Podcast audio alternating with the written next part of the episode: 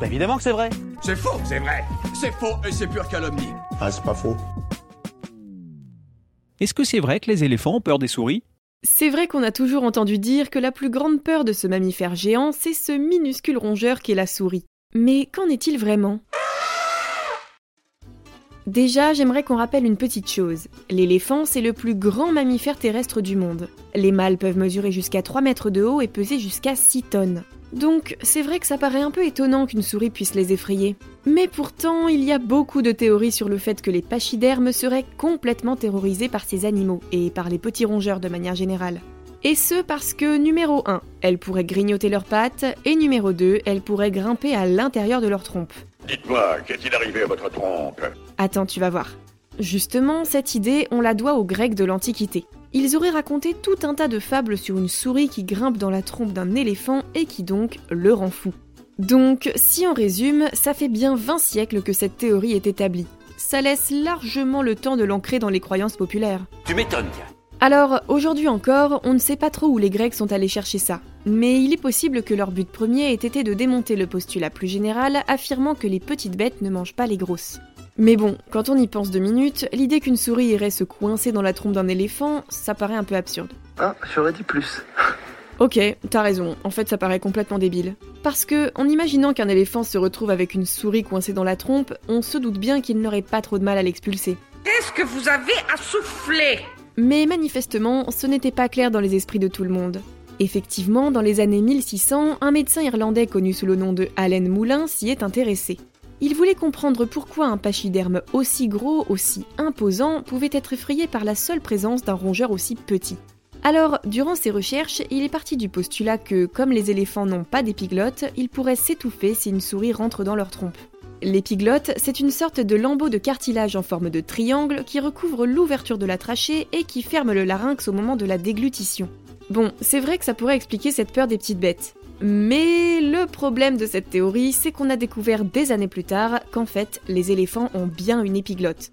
Donc, désolé docteur Moulin, mais je crois que vous vous êtes un peu trompé. Oh mince Des centaines d'années plus tard, c'est l'émission télévisée Mythbusters de Discovery Channel qui ressort cette idée de sous le tapis. L'émission avait pour but de mettre à l'épreuve les idées reçues de ce type. Alors les présentateurs ont testé la réaction d'éléphants en pleine nature face à l'arrivée soudaine d'une souris sur leur passage. Et oui, c'est vrai, sur la vidéo on peut voir que les éléphants dévient leur trajectoire pour éviter le rongeur. Alors pour beaucoup de personnes, cette séquence montre que le mythe est fondé. Si l'éléphant évite la souris, c'est forcément qu'il en a peur. Mais si on regarde de plus près, on s'aperçoit qu'en fait, les éléphants ont juste l'air surpris face à l'apparition d'un autre animal. Et d'ailleurs, je ne sais pas si vous le saviez, mais un éléphant apeuré déploie ses oreilles et recule pour éviter le danger. Aucun comportement de ce type n'a pu être observé ici puisque les pachydermes changent simplement de route. Bon, finalement, peur ou pas peur? Déjà, c'est très improbable qu'une souris puisse entrer dans la trompe d'un éléphant, et encore moins probable qu'elle puisse remonter ses narines. Par contre, ce qui est plus qu'envisageable, c'est que les éléphants, qui ont une vue relativement mauvaise, soient simplement surpris lorsque des souris osent passer devant eux. Et de manière générale, tout ce qui court, qui glisse ou qui ferait des mouvements brusques près de leurs pattes peuvent les effrayer.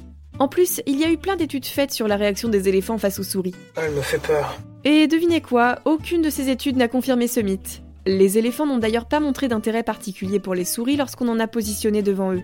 Donc, conclusion, ils sont sûrement juste agacés et nerveux lorsqu'ils ne peuvent pas bien discerner ce qui leur court entre les pattes. En même temps, on peut les comprendre, je pense que personne n'apprécierait.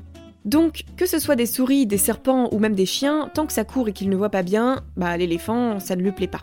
Donc, comptez sur lui pour toujours prendre un chemin différent lorsqu'il est surpris par le passage d'un autre animal. Et vous feriez sûrement pareil. Tiens, au fait, est-ce que vous savez comment reconnaître l'éléphant d'Asie et l'éléphant d'Afrique? Parce que oui, il existe deux espèces différentes qui se distinguent par leur habitat. Eh bien, pour les distinguer, la technique est très simple. Il faut regarder leurs oreilles. En Afrique, les éléphants ont des oreilles beaucoup plus grandes que celles de leurs cousins d'Asie. On dit même que les oreilles des éléphants d'Afrique ressemblent à ce continent et que celles des éléphants d'Asie ont la forme du sous-continent indien. Ah oui, et il y a aussi une petite différence au niveau de la trompe.